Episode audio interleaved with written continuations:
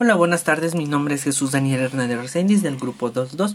Hoy hablaremos sobre el tipo de ondas. En física, una onda consiste en la propagación de una perturbación de alguna propiedad del espacio, por ejemplo, la densidad, presión, campo eléctrico o incluso el campo magnético, con la capacidad de transiciones desde el punto donde se produjo hasta el que se midió.